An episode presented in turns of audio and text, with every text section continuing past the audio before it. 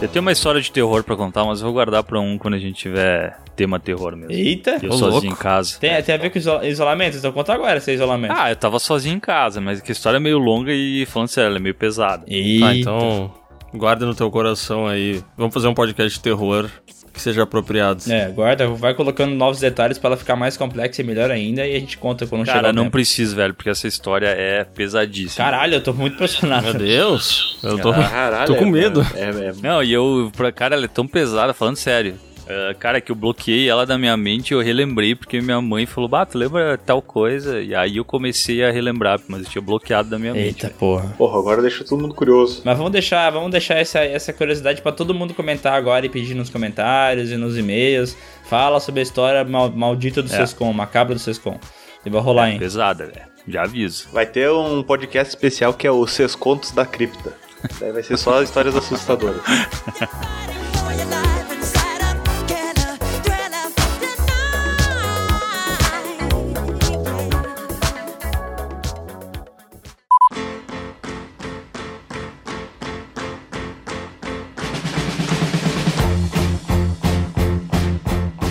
Olá pessoas, aqui é o Miguel, o cara mais boca negra da internet. Estamos começando o PeeWeeCast, o podcast do canal Piuí. E cara, hoje o assunto é, é- é isolamento. E pra isso eu trouxe o cara mais isolado do mundo, o Bruno Valentim. Isso é uma falácia. O sindicato nunca tá sozinho, tá bom? Olá, pessoas. O cara, ele embarcou nessa aventura e ele não vai mais desistir dela até o fim, né? O Aguardem. louco é um político. E eu não trouxe ninguém aqui, porque em fase de isolamento social não é bom trazer as pessoas. Então, temos aqui o Sescom na casa dele falando com a gente.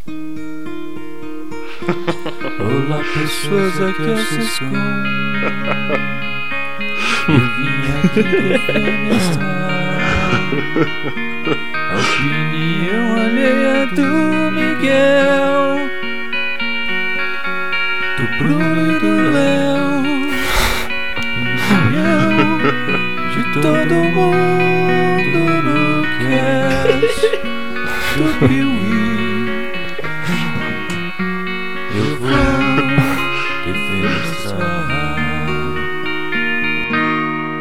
Cara, tu vê, né? O louco veio com uma intro muito mais introspectiva, né? O cara é um gênio. É, né? ontem ele falou pra mim assim, cara, não gravei minha intro ainda e preciso de uma música que o cara não cante muito alto. Eu lembrei dessa música aí, né? E, cara, ele conseguiu, velho. Eu dei a missão, ele foi lá e cumpriu. Por que, que o cara não podia cantar muito alto? É porque tava tarde? Não é porque ele ia cantar hoje de manhã. É. Não, não, porque a patroa tá dormindo. Entendi. E aí, se a patroa reclamar, eu falo: Não, é o som do silêncio. Caraca. então, Léo, o que é o assunto de hoje, cara? É só sobre isolamento na quarentena? A gente vai dar dica? O que a gente vai fazer com isso? Cara, eu gostei muito como o Bruno definiu esse podcast, que é um podcast sobre filmes de gente sozinha. A gente tá aqui pra falar sobre aqueles filmes que, assim como nós estamos nessa, nessa fase aí por conta da pandemia, estamos todos solitários em casa, estamos todos isolados. A gente trouxe aí esses filmes que transmitem esse sentimento de solidão, que é pra você que tá aí ouvindo o podcast e tá triste porque tá sozinho em casa, poder ficar ainda mais triste. As pessoas dessa, desses filmes estão isolados!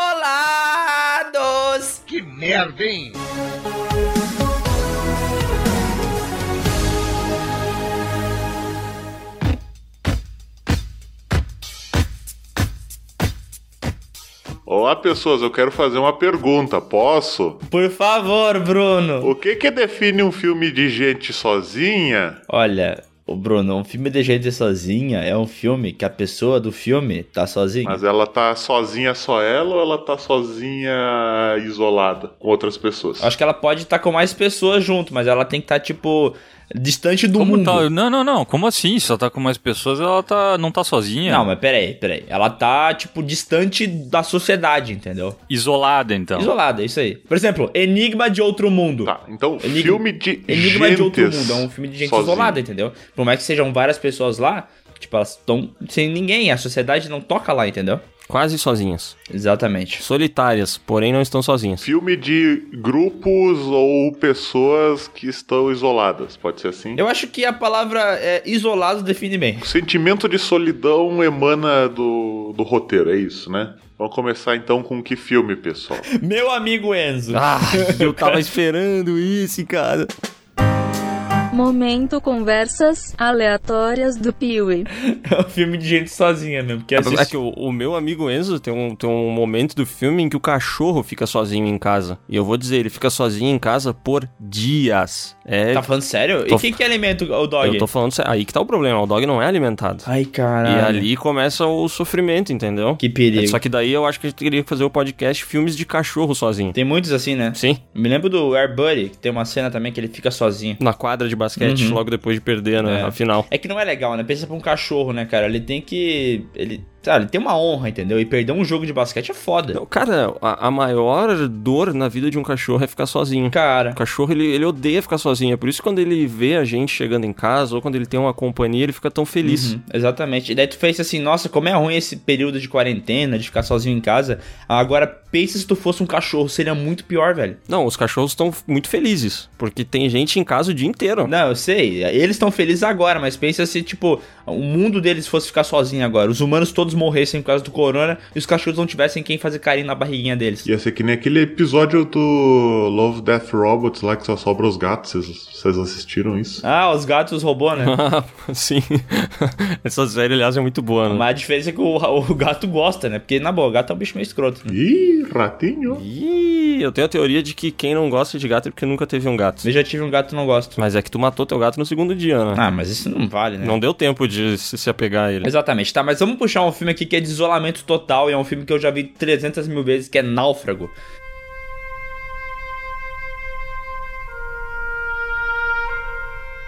Cara, esse filme aí, velho, é, me fez ter muito medo de andar de avião porque eu pensei assim, se cair, fudeu. Porque eu não vou conseguir sobreviver tanto quanto esse cara sobreviveu, entendeu? Eu não vou durar. Ah, cara, mas aí tu tá sendo muito otimista, porque na verdade, se tu cair com o avião, tu não vai precisar tentar sobreviver o quanto ele sobreviveu, porque tu já vai ter morrido na queda. Tá, mas aí a gente tá vivi- vivendo a condicional de que a gente sobreviveu, entendeu? Porque senão nem, nem vai ter história. A história vai ser: você tava andando no avião, o avião explodiu, acabou o filme. Não, eu quero pelo menos imaginar que eu vou conseguir cair numa ilha, pegar uma bola de futebol, não uma bola de vôlei, e pintar uma carinha, chamar de Cláudio, entendeu? E brincar com uma bola. Mas esse filme ele é tão referência sobre isolamento que a galera que entrou em quarentena, todo mundo fez alguma alguma relação, fez alguma parodiazinha. Fiz um novo amigo, o nome dele é Wilson. Todo mundo fez isso nesse período de quarentena aí. Que ele é muito, muito, muito referência quando tu fala de, da galera que fica isolada. Pois é, né? É um filme que ficou muito popular. E será que é muito popular no mundo inteiro? Ou especificamente no Brasil? Porque esse filme passou na, na Globo, sério, umas 200 vezes. Eu lembro de ver ele muitas vezes na Globo passando e tal. E sempre que passava eu assistia. Parecia que eu era obrigado a ver o filme, sabe? Não, mas eu acho que esse filme aí, ele é um marco no mundo todo, assim, muito popular mesmo. Ele pegou aquele Oscar de 2001, sei lá, 2002 ali, que era Náufrago e Gladiador, Aham. ia brigando por todas as categorias, eu acho, tá ligado? Não sei se todas as Uhum. categorias, mas na minha cabeça são. E, mas que nem vocês falou, né, cara? Isso aí virou o filme número um de isolamento, porque a gente vê o cara sozinho na ilha, e o legal é que a gente vê a cabeça dele, né? tipo assim, com- o que, que ele tá pensando e o que, que ele tá fazendo pra sobreviver, né? E a gente vê ele meio que se degradando lá, o cara emagrecendo, o cara arranjando a amizade dele com a bola e tal. Ele, ele meio que mostra o, o impacto do isolamento no personagem, né? Esse filme tem uma cena que eu, eu fiquei impressionado, que é quando ele tá lá na caverninha fazendo o desenho do mapa lunar pra saber que estação do ano ele tá. Eu achei aquilo. Meu Deus, como é que uma pessoa consegue calcular isso, sabe? Eu achei Pois sensacional. é, de vez fazer, sei lá, o horóscopo dele, né? É, né? Mapa astral. Em vez de entrar na internet, né? Porque ele era o quê? Que ele era um gerente de logística, né? Uma coisa assim. Ele trabalhava no Sedex, no FedEx, quer dizer, né? É, e Mas aí- se ele trabalhasse no Sedex, ele tava, tava fudido, né? Não ia chegar nunca nada pra ele lá. Mas uma coisa que é engraçada é que o Léo falou que esse filme é, tava na luta do Oscar e tal. E, cara, esse filme só foi nomeado a dois Oscars. É, né? eu acabei de ver aqui, melhor ator e edição de som, né? melhor coadjuvante com a bola Wilson.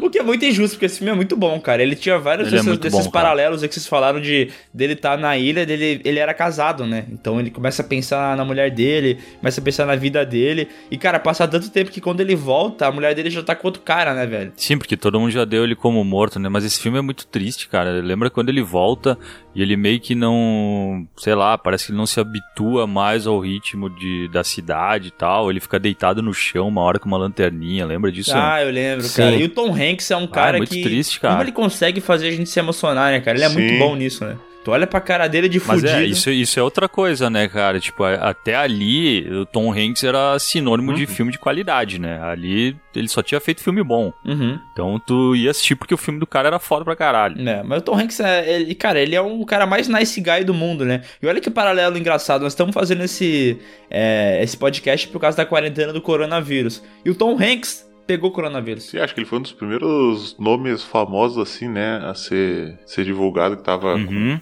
o negócio. Loucura, né, gente? E esse filme dá outro alerta importante, né? Vão no dentista sempre, porque se um dia o avião cair, vocês ficarem numa ilha, vocês vão ter que arrancar o dente com patins de... É, isso, isso é uma coisa que, cara, pra mim não, não, não tem. não me convenceu. Porque o cara ia arrancar o dente, velho. Pelo amor de Deus. Tá, porque apodreceu, sei lá. Podia ter pego ali um- uns galhos e escovado os dentes, né, pra não ter que arrancar os dentes fora. Ah, cara, eu acho que ele tava podre os dentes dele ele pensou assim, tá doendo pra caralho, né? Então, tipo, melhor arrancar essa porra antes que doa mais. Não, mas é que a agonia de- dessa dor de dente aí começa logo no início. Lembra que ele fica adiando de ir no dentista porque ele tem que fazer essa viagem e tal? Ah, é verdade, não é decorrente ao ele tá na ilha, né? Tá, é verdade. Não, não. O que eu acho muito bom, porque se ele chegasse na ilha e ficasse com o dente podre lá, ia me incomodar demais. Então eu fico feliz que ele já tava com problema, sabe? É, isso é uma- um aviso, né? Não fique postergando o que você tem que fazer, né? Faz logo. Lá, eu tenho que é, pagar a renovação da minha carteira de motorista.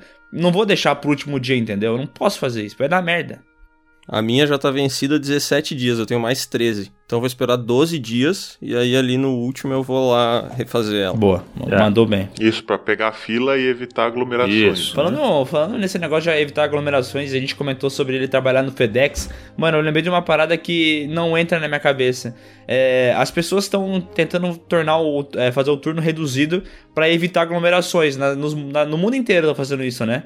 E no Brasil, bastante. As lojas vão lá e reduzem a, a jornada de trabalho e tal. E cara, eu fui nos Correios.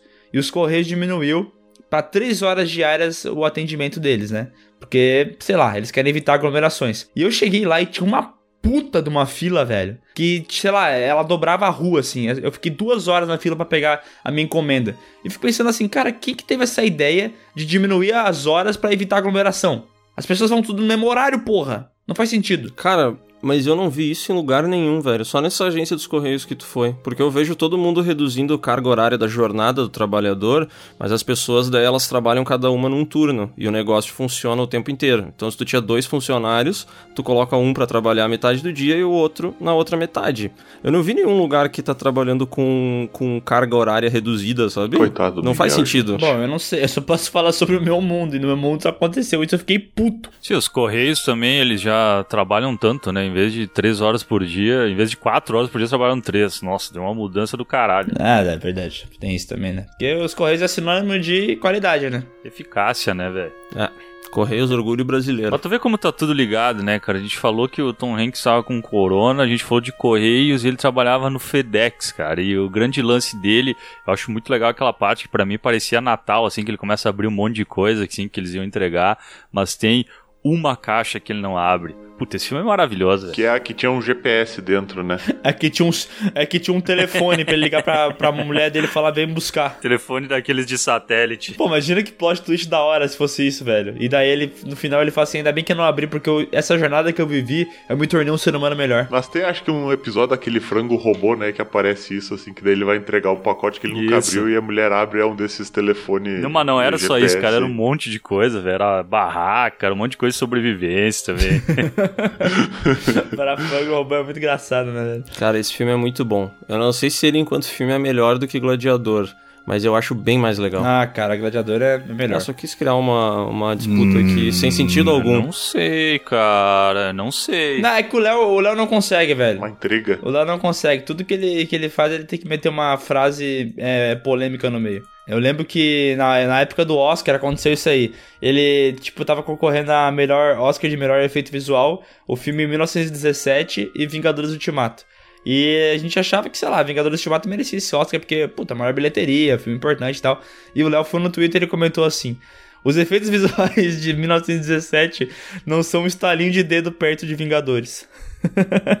É, eu lembro disso. Foi e, bem polêmico. e ele se arrependeu amargamente de ter falado isso. É, mas assim, eu continuo não, não, não achando que, que os efeitos práticos de 1917 são, é, tipo assim, são incríveis, mas eu não, não, não, não concordo ainda com, com a parada. Mas enfim, né? Detalhes. Detalhes. Náufrago melhor que Gladiador. Não. Não. A gente falou de um filme que o cara fica perdido numa ilha, mas tem um filme, cara, que a Sandra Bullock fica perdida no espaço. Tu gosta desse filme, né, Léo? Sei que tu ama pra caralho. Gravidade, né? Eu acho esse filme chatíssimo. Chatíssimo. Cara, sério, eu não consegui assistir o filme porque eu dormi. E eu já tentei umas duas vezes. E, cara, eu já vi esse filme aí inteirinho e, mano, eu vou dizer que eu entendo as pessoas gostarem dele, porque ele visualmente é estonteante, muito incrível. Mas, cara, que filme qualquer coisa, né, mano? É. Esquecível pra caralho, né? Não acontece nada de memorável no filme, assim. Daí tem uns planos que as pessoas falam assim: Nossa, nesse momento Sandra Bullock está girando como se ela estivesse é, dentro da barriga de uma mãe e ela é um feto. Como se ela fosse o peão da Casa Branca. Cara, eu, eu não lembro exatamente o que, que acontece, mas o que eu me recordo desse filme é que me incomodou demais a morte do George Clooney, porque eu achei uma coisa extremamente estúpida, mas eu não lembro o que acontece. Ah, ele tropeça lá no negócio, sai voando que não um louco e morre. Mas o engraçado é que ele volta depois. né? Parafuso assassino. É, eu acho que é o parafuso assassino que bate na cara dele, né? Mas o engraçado é que ele volta depois do filme, né? Um tempo depois.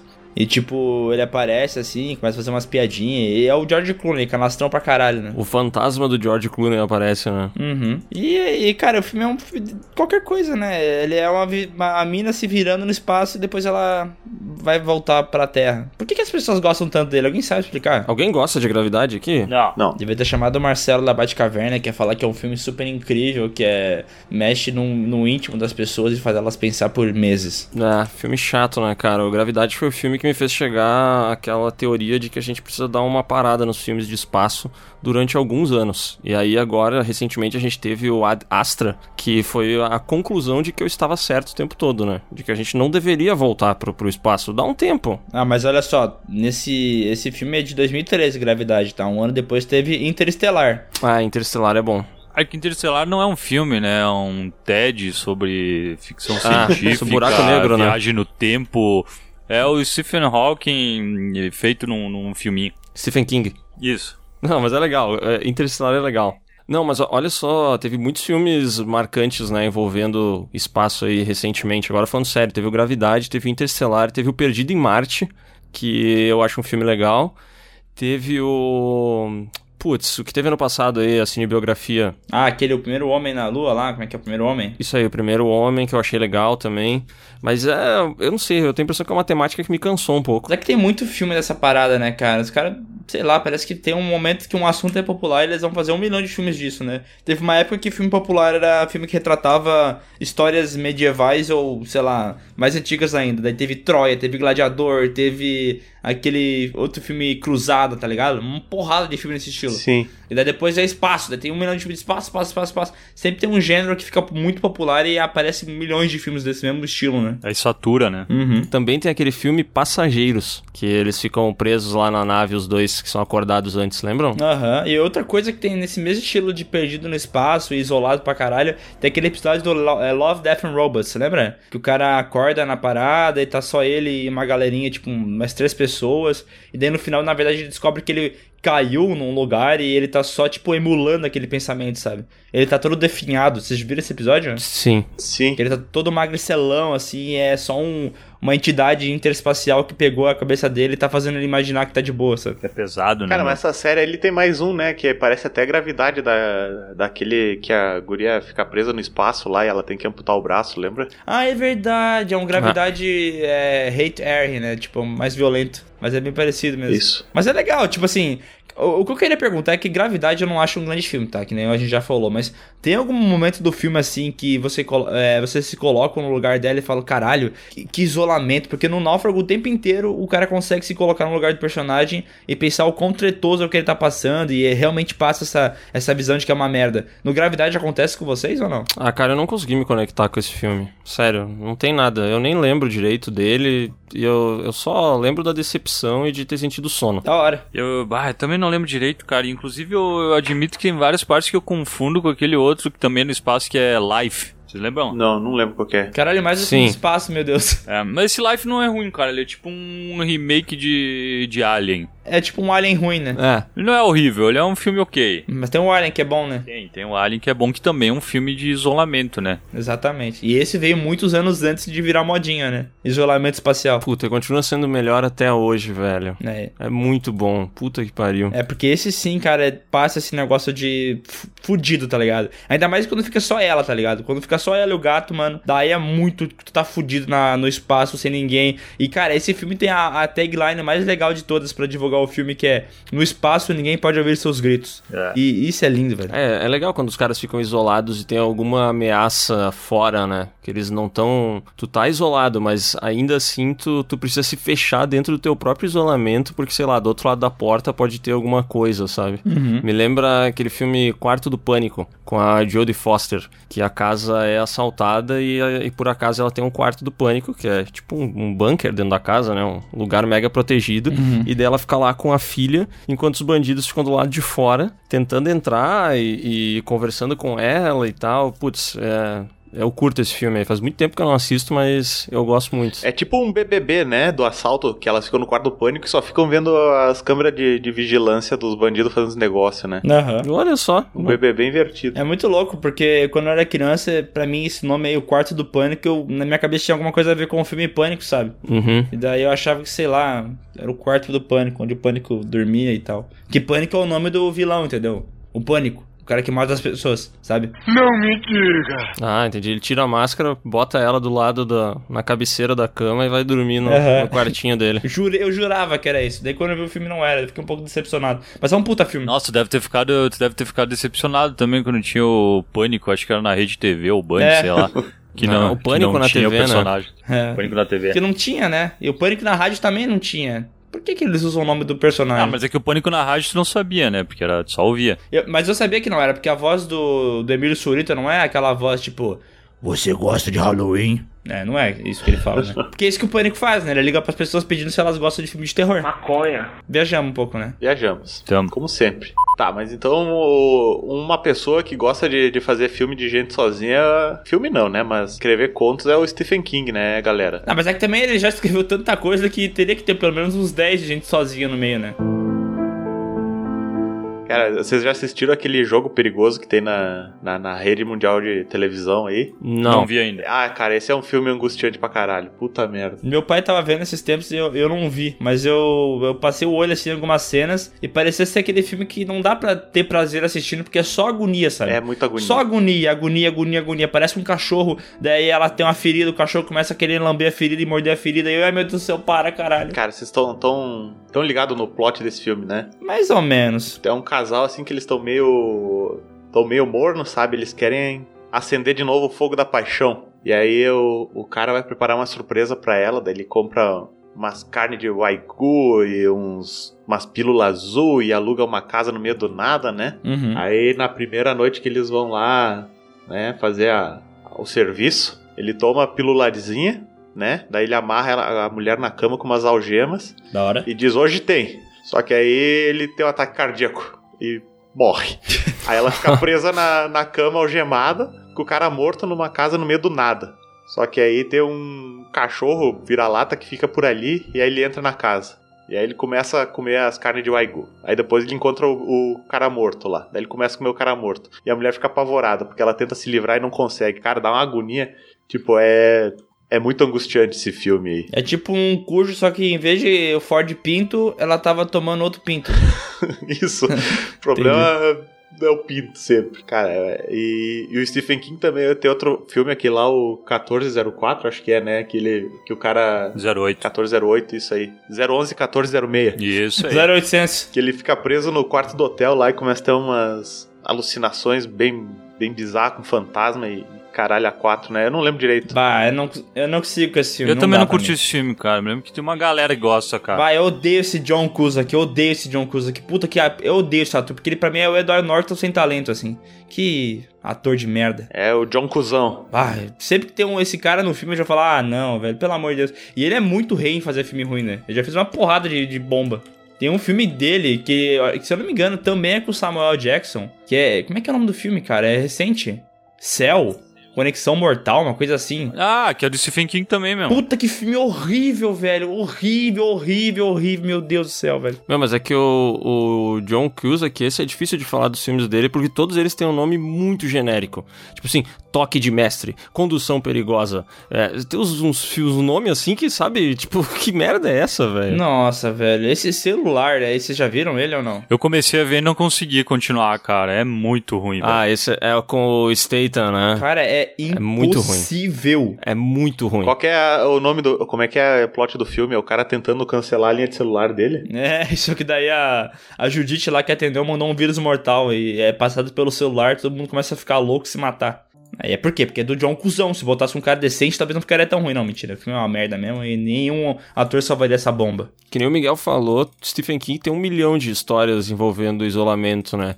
Tem o Louco Obsessão também, que eu acho que é, é Maravilhoso. o melhor filme, sei lá, se não for o melhor, é um dos melhores aí, baseado nas obras do Stephen King. Eu acho massa o nome desse filme em inglês, que é Misery. Acho muito da hora, mano. E a mulher é o demônio, né? Vai tomar no cu, que mulher desgraçada, É cara. uma filha da puta, né? Ah, Essa mulher, sabe aquele filme que tu assiste e tu sente muita raiva do personagem, assim, tu quer matar ele? Sim. Essa mulher consegue fazer isso muito bem, É velho. uma satisfação quando ela morre, né? Nossa. Bah, meteu spoiler agora, Filme velho. de 80 e poucos. Tudo bem, né? É de 90 esse filme, mas ele é bom até hoje, cara. Nevoeiro também seria uma obra sobre isolamento, né? Porque o- eu, eu não vi a série, tá? Eu vi só um episódio e não deu pra mim. Mas no filme, Ah, assisti uns 13 e é, é, muito, ruim, né? Mas no filme, eu- eles ficam naquele supermercado, né? E, cara, é muito da hora esse filme, velho. Ele tem uns monstros, assim, com os efeitos meio zoados hoje em dia e tal. Mas a parada do filme deles ficar preso. E daí, tipo, o supermercado se organizar e eleger alguém que vai ser, tipo, o líder deles. Daí começa a vir aquela mulher religiosa, que é, tipo, uma representação da, da religião mesmo né, no mundo, né? Eu acho muito da hora esses paralelos que o filme faz, sabe? Aham. E tem aquele final que é um soco no meio da cara, É um né? tiro no meio da O cara. final né? é maravilhoso, cara. O final é É maravilhoso. muito bom. Puta, essa mudança do, li do, do final do livro pro final do filme, cara, é genial, velho. É genial. É, é, é muito melhor. Não é pouco melhor, não. É, isso me lembra que tem gente que fala que não, não, os final do, do Stephen King são muito bons. No livro sempre é muito bom o que eles escrevem. Geralmente no filme que eles estragam. E, cara, não, né? Geralmente o filme consegue salvar um final de merda que tinha no livro, né? Cara, eu vou dizer que esse filme, pra mim, ele só ficou muito famoso e a gente tá aqui falando e gosta dele por causa do final. Porque se o final não fosse esse, ele seria mais um filme esquecível. É, mas tem umas cenas memoráveis no filme. Tem aquela velha filha da puta que, assim como a mulher que aparece no filme Misery, dá vontade de matar ela. Lembra aquela religiosa? Não, eu lembro, eu lembro. Ela realmente é, é, é foda ela e tal. Mas eu acho que o, o, o, o todo da obra, se não tivesse esse final, cara, eu acho que não seria um filme muito lembrado assim. Porque realmente o que marca e o que impacta a gente é o final da parada, tá ligado? Pode ser, pode ser, porque ele não tem. Ele não tem uns atores muito bons, né? A produção não era o bicho também. Aliás, o- É. aquele ator lá, como é que é o nome do cara? É Thomas alguma coisa? Thomas Jane. É o Justiceiro. O Justiceiro ruim. Cara, esse cara é o, a- é o ator de ação genérico, né, cara? Ele não. Eu só lembro dele nesse filme e num outro sobre tubarão, que era muito ruim, cara. Que tinha, acho que até o. Ele não parece uma versão mais jovem do Christopher Lambert? Aham. Aham. Parece. Porque ele é, pare- ele é parecido fisicamente, assim, sabe? Ele lembra bastante. Eu acho que ele fez um que de tubarão, que se eu não me engano até tinha o Samuel L. Jackson nesse filme. Sim, é aquele. É o. É, não é? Do fundo do mar. De Blues. É, isso aí. O tubarão muito louco. Ah, esse filme é horroroso, cara. Nossa. Cara, a única coisa que eu lembro desse filme é o cara que passa o- o- a história inteira querendo dar a receita perfeita de omelete. Ah, sim, sim, o cozinheiro lá, né? Tô ligado. É. Aham. Nossa, vocês lembram de um negócio muito específico. Eu não lembro de nada desse filme aí. Eu lembro de passar um milhão de vezes no SBT e mais nada. Cara, mas falando em SBT, o SBT, na época do cinema em casa, passava um filme que de, de gente sozinha. Esse é o nome do podcast. Filme de gente sozinha. que era o filme Sepultado Vivo. Em português de Portugal é morto, mas nem tanto. Bah, por- Na boa, quem reclama das traduções de nome aqui no Brasil é porque nunca viu em português de Portugal, né, cara? Lá o bagulho é zoado. Português de Portugal. O Bastardos Inglórios lá se chama Sacana Sem Lei. Muito bom.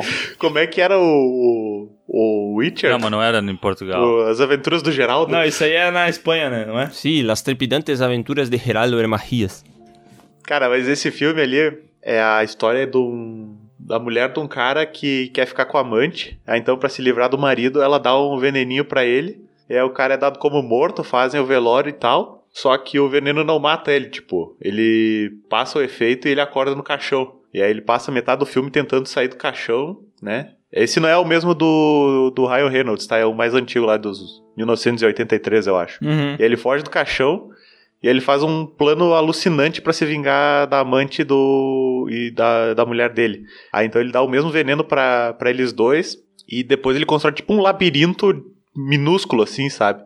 E aí ele passa o filme inteiro jogando com os caras, assim, é muito legal esse filme, é muito Jogos Mortais das antigas, assim, sabe? É- vale a pena assistir. É, é, é bom mesmo? É bom mesmo, cara. Não. Eu, é, quer dizer, eu assisti ele quando eu, a última vez quando eu tinha uns 12 anos. E era bom, então. É, Era isso que eu te falar, Bruno. Acho que tu não viu depois de, de adulto, assim. Não é, não é bom. Porque assim, ó, tem, vocês falaram sobre o filme Ser Enterrado Vivo, tem o filme Enterrado Vivo, que é com o Ryan Reynolds, não é? Aham. Acho que é. Que também é angustiante pra caralho, dá uma agonia. Mas pra mim, o único filme que tem alguém enterrado vivo que é da hora é Kill Bill Volume 2. Adoro essa cena. É legal, né? Cara, é maravilhoso. Ela dá o soco na, na madeira, ela vai atravessando a terra assim. É muito idiota, mas é tão bom. Ah, mas o Enterrado Vivo com o Ryan Reynolds eu acho um filme legal, cara. Ah, é, Eu curto é, ele. é que tá, esse filme ele entra na categoria de filmes de gente isolada, mas é um de filmes que agoniam demais a pessoa, tá ligado? Tipo aquele outro 127 horas, sabe? Sim. Mano, esse filme não tem prazer, é só agonia. Não, não tudo. tem. É horrível.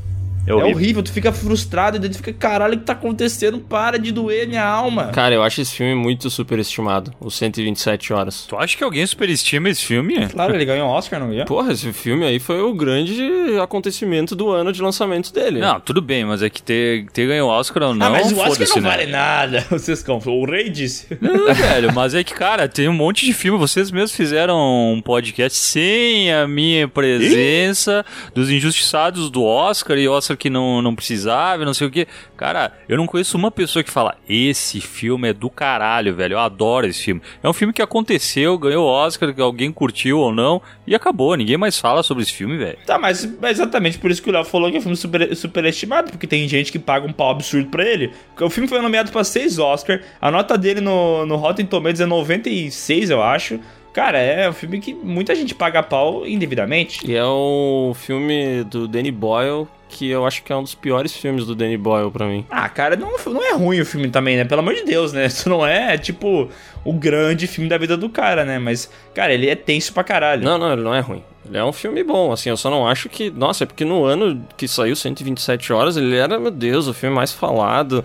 E ele era favorito a tudo. E o James Franco na grande atuação de sua vida. Ah, menos, galera. Mas é que é, é compreensível, né, cara? O James Franco saiu de Homem-Aranha 3, fazendo aquelas caras e bocas de vilão de gibi. E fez um filme que ele tá fudido, assim. Realmente é uma atuação melhor. Não é ge- genial, não é sensacional. Mas é um salto de qualidade, né, do que ele É, apresentava. mas que a régua dele era baixa, né? A régua dele era no chão, né, meu? A régua dele era baixa. Só voltando aqui rapidamente pra lembrar dos- das traduções de português de Portugal, só pra fazer um comentário que eu li aqui e dei muita risada. Sabe como é que é a cortina veio da doidado lá? Ah, eu vi isso ontem, como é que era. O rei dos gazeteiros. Os reis do gazeteiro. Ah, sim, tinha visto. Desculpa, gente. Cara, mas a gente já falou de gente que viaja pro espaço sozinha e agora a gente tá falando de gente que vai pro meio do mato sozinha, né? Outro filme de gente que vai pro meio do mato sozinha e se fode é aquele Na Natureza Selvagem, né? Esse Ah. filme eu não entendo por que, que a galera paga tanto pau. É, esse eu também não entendo. Ah, cara, é que o que fez esse filme aí foi o Pearl Jam, né? Porque é a trilha sonora dele que é, que é o que vale. Ah, boa. A trilha sonora é muito boa. Do Ed Vedder, né? É, É, Isso. Pearl Jam não, né? É de Vedder, né? isso, é o Sr. Pearl Jam. É a hora que ele tá no meio do mato, o urso vai matar ele e começa. Even Flow! É lindo, né? E gostei que o Even Flow veio com ritmo de isolados, né? Even Flow! Não, mas eu acho que o que fez esse, esse filme mesmo foi o livro que já era bem- muito bem sucedido, né? Que era o livro do John Krakauer lá, que eu, pelo menos, na época eu fazia publicidade, Como né? é que é? O John Crack? John Krakauer, eu acho que é o nome do cara, se não me engano. É, eu já li esse livro, é bem bom, cara. E na época eu fazia publicidade. E aí a faculdade de publicidade, eu não sei como é hoje, mas naquela época, tipo assim, 90% dos meus colegas, claramente eles não tinham futuro nenhum na vida, né?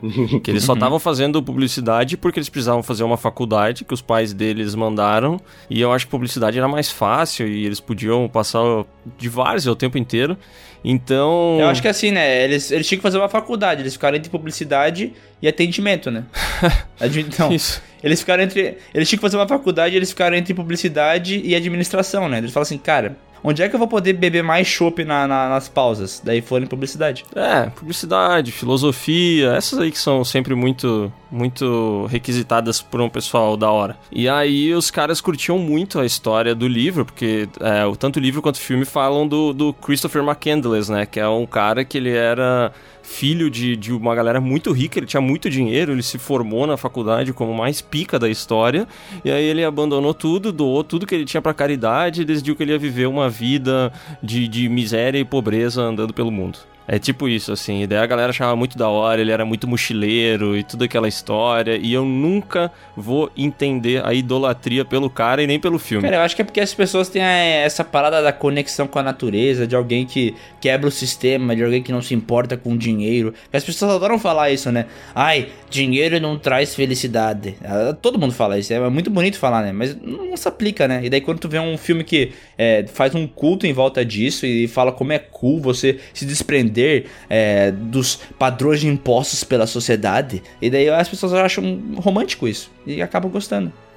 É, mas esse filme também tinha um lance de que ele, ele tinha um problema com pessoas, né? Eu tô falando do filme, não li o livro, tá? É. Mas ele. Sim. que a galera falava muito isso de, ah, o desprendimento da, dos bens materiais. Cara, mas esse cara queria se isolar das pessoas também, velho. Ele não.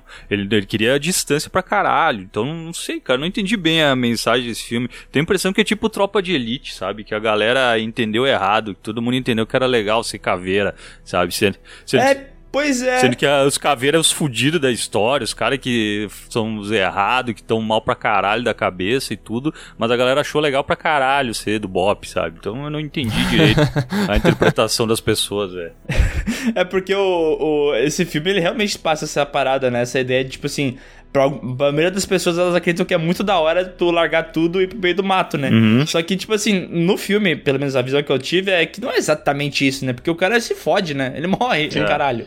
Não, eu acho que, é, que, é, que o- a, a reflexão que o filme traz é do cara que tinha tudo e não gostava de pessoas, tá? Então quando ele se afasta das pessoas, ele vê que realmente ele precisava de pessoas, porque não- sozinho ele não, não tinha nada. Ah, tem aquela frase que a felicidade só é verdadeira quando é compartilhada. Boa quando é compartilhada, isso aí. É isso aí Ele mesmo. achou que ele ia ficar feliz sozinho, mas daí ele não tinha com quem contar que ele tava feliz, sei lá, não lembro direito do filme, mas é uma parada assim. né? Não, era exatamente isso. É exatamente isso, mas é- o, o problema é que eu vi muita gente levando pro, pra esse sentido que o Sescon falou. Tanto é que teve uma ap- apresentação de faculdade que eu fui uma vez, de uma mina de publicidade, e daí ela trazia o, o- esse filme aí uma hora na apresentação dela no PowerPoint, e falava assim: esse aqui mostra muito bem o que Marx escreveu quando ele disse sobre esquecer os bens materiais e tal. E daí ela tava querendo embasar a teoria marxista dela no filme.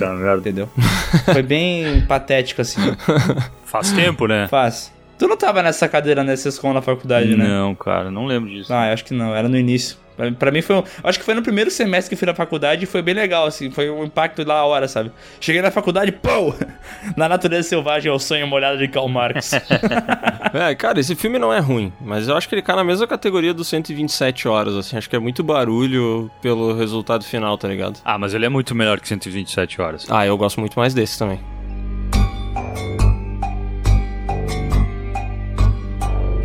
Cara, mas deixa eu trazer um filme aí que nos últimos tempos causou um puta do alvoroço aí. Acho que de todas as, as lives que o Piuí tinha, o que eu mais ouvia era: Já assistiram o Poço?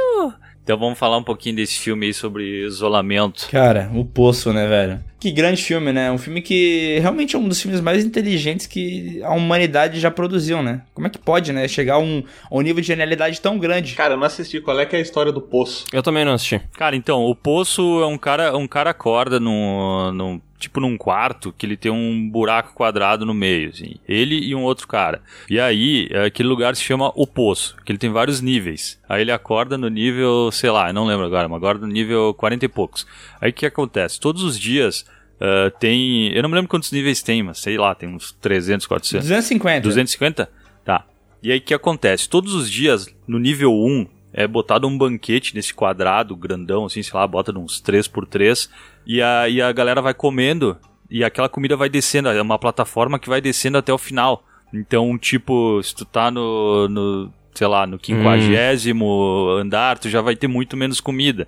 Então tem todo um lance de que a de, de representação da sociedade, aí tem uma hora que o cara fala, ah, eles não olham pra gente aqui, aí tem um velho que é escrotão, que ele pega e ele, de- depois que ele come, ele gospe nos negócios ele mija em cima, sabe? Só que, só que depois tu passa um mês nesse andar, e aí depois de um mês tu passa pra outro andar, que pode ser mais pra cima ou mais pra baixo. Então vai mudando, vai mudando, vai mudando. Cara, ele, ele não é um filme ruim, tá? Mas é que é um outro filme que eu não entendo todo o hype que teve, cara. A galera tá achando que viu uma obra-prima, velho. Tá todo mundo achando que é o melhor filme que já aconteceu, É, cara. o filme tem vários momentos assim que são frases marcantes, que na real que o filme é uma grande alegoria ao sistema capitalista e tal, sabe? É uma crítica a tipo, tem gente que tem muito, tem gente que tem muito pouco, sabe? E quando Então, tu tá lá em que- cima, tu tá pouco se fudendo pra quem tá lá embaixo. É, e é por isso que o velho mija na comida do cara, porque ele tá num nível muito mais acima do que os outros 200 que estão abaixo dele. Então, na cabeça dele, foda-se quem tá embaixo, eu vou cagar na comida e tô nem aí, tá Aham. ligado? Então, tipo assim, o- o- ele é bem mostrado isso. Os primeiros níveis a galera é muito escrota. Tem uma hora que o cara chega no nível 6. E, tipo assim, eles querem saber o que, é que tem um nível acima do 1, entendeu? Tipo, o nível 0, se eles conseguem fugir ou não. Em determinado momento do filme, né? Daí tem um cara que quer subir na parada, ele quer chegar até lá. Só que os caras de cima falam: Ah, pode vir, a gente vai te ajudar. O cara vai subindo na corda. E quando ele vai chegar, o outro cara caga na cabeça dele, tá ligado? Literalmente. Esse, nesse, literalmente. Bah, o cara tinha um controle anal ali, um controle do esfíncter dele perfeito, né? É. Porra. Aham. E daí o filme tem, eu acho que ele ficou popular porque ele tem esse lance do mistério, né? De o que que tá acontecendo. É. O final também é enigmático. Ele termina com um final que não dá explicação sobre se aquilo que ele viu é, é real ou não. Tem interpretações, entendeu? Aham. Ele não é aquele filme que é, fala isso aqui, ponto. Uhum. Então, tipo, eu acho que esse lance da interpretação, esse lance de criar teorias acima dele, acaba deixando tudo muito popular, sabe? É que eu acho também que esses filmes que. Eu não assisti o Poço, né? Mas eu acho que esses filmes de isolamento que envolvem. é, a pessoa tá isolada, mas ela tá isolada em algum complexo, em alguma coisa que a gente não entende como funciona e a gente quer saber, tá ligado? O Sescon comentou agora há pouco do cubo, assim. Eu acho que é mais ou menos isso, sabe? A gente quer entender como que as pessoas foram parar lá, por quê, quem é que tá manipulando, como que funciona. É, eu acho que quando tem um- um- uma sistemática envolvendo o complexo onde as pessoas estão presas, a gente mergulha no mistério, sabe? Se interessa muito por isso. E aí, Mas eu acho que a partir do momento, acho que a partir do momento que tu fala o que é, perde a graça. Eu acho que o legal mesmo é tu ficar imaginando e ter concordo. teorias e o cara falando, ah, sei lá, isso aqui é, é um reality show, sei lá, foda-se. Cada um tendo alguma, alguma interpretação e tu pegando a que tu achar mais interessante, foda-se. Eu não gosto quando ele te fala, é isso. E acho que foi o grande erro do cubo, né? Que teve algum, não sei se é o cubo 2 ou o hipercubo, teve algum que já mostra como é que é o lado de fora. E cara, Nossa, e o, o lance do cubo, eu, eu lembro que tem um personagem do primeiro filme que ele é retardado, né? Que ele é meio mongolão, assim. aham. E, e daí eu acho que tem um, um dos cubos que explica que ele a- ajudava a organizar, não tem um lance desse? Tem uma né? parada assim, aham. Que é ridículo, cara, é muito ridículo. Isso tira completamente o sentido de que o cara menos desprovido de qualquer qualidade sobreviveu porque sim, entendeu? Porque às vezes isso acontece. Isso que era o legal do primeiro filme, porque, tipo, tinha uma mina que era muito inteligente em matemática, tinha um cara que sobrevivia, tinha outra mina que era metódica, tá ligado? É. E o cara que era o menos provável de sobreviver, sobreviveu, entendeu? Isso que é muito da E hora. aí ele acaba com eles, quem não assistiu o Cubo aí, um puta spoiler, né? Mas acaba com eles saindo. E aí tu pensa que vai mostrar? Não vai mostrar porra nenhuma, acabou. Acabou o filme ali, né? Eu acho muito massa isso, cara. Deixa eu perguntar uma coisa pra vocês. O Poço, ele já começa assim, é... porque o Cubo, eu não sei se vocês lembram, mas ele começa sem dar muita explicação. A galera tá presa ali dentro, aí logo na sequência ele já mostra as consequências de tu sair andando pelo cubo sem se certificar se é seguro ou não é, né? Que morre um o cara. cubo ou o poço? O Cubo, eu tô falando. E eu quero saber O se o o Poço. Kiko? Se, se o Poço também é assim. Se ele também começa já no meio de, de uma. da ação, digamos assim, ou se ele para pra explicar o início, tá ligado? Porque eu acho que uma coisa que também contribui é o filme já começar com, com o mistério, mas sem explicar ele, tá ligado? É, é que o Poço tu tá. O, o protagonista é um cara que ele acordou lá. Tu vai vendo alguma coisa de flashback dele, mas ele acorda lá e tem um velho que tá lá já há mais tempo. E o velho vai dando meio que a letra pra ele, sabe? Vai Entendi. falando todas as coisas. Só que o velho, tipo, ele já é o cara que já, já tá calejado, é o cara escroto, é o cara que mija na comida. É o cara que faz tudo pra sobreviver. E eu acho que uma parte, eh, só, só pra deixar claro, eu não acho ruim o poço, tá? Só não, eu não achei que é, que é todo esse hype aí que a galera tá falando. Mas uma coisa que eu não curto é que mostra meio que antes umas partes, ah, ao longo assim, mostra umas partes de entrevista, como se, ah, por que, que tu quer entrar lá? Então fica meio em aberto, assim, se é uma prisão, se é uma, uma pena que o cara tá cumprindo, Aham. assim. Mas meio que não precisa, sabe? Não- Mostrar, ah, a mulher entrevistando o cara pra ver se ele pode entrar no projeto. Cara, isso aí pra mim é irrelevante. É, e tem também umas cenas que vão passando sobre como funciona a produção lá do, do jantar e tal, do banquete. né? Ah, sim. Daí mostra o cara fazendo um, é, um- uma sobremesa que tem que ficar maravilhosa e tal, tá ligado? Esse lance assim. E isso seria, eu acho que na verdade se encaixa no final do filme, né? Que a mensagem do filme é tipo. É que eu não quero dar spoiler pro Léo porque eu tenho que ver o filme. Porque, de qualquer forma, ele é interessante, né? Mas ele, ele, cara, é alegoria pura, tá ligado? E eu tenho um problema com filmes que não funcionam praticamente, entendeu? Tipo assim, o filme se propõe a ser uma parada que existe e que poderia ser real. Mas quando tu começa a pensar, ele tem muito furo, tá ligado? Coisas que não se aplicariam. E daí ou tu encara 100% como alegoria, ou tu tenta explicar que é uma alegoria, só que, ah, isso aqui é real, isso aqui não é, entendeu? É, por exemplo, por isso que eu não gosto do filme Nós.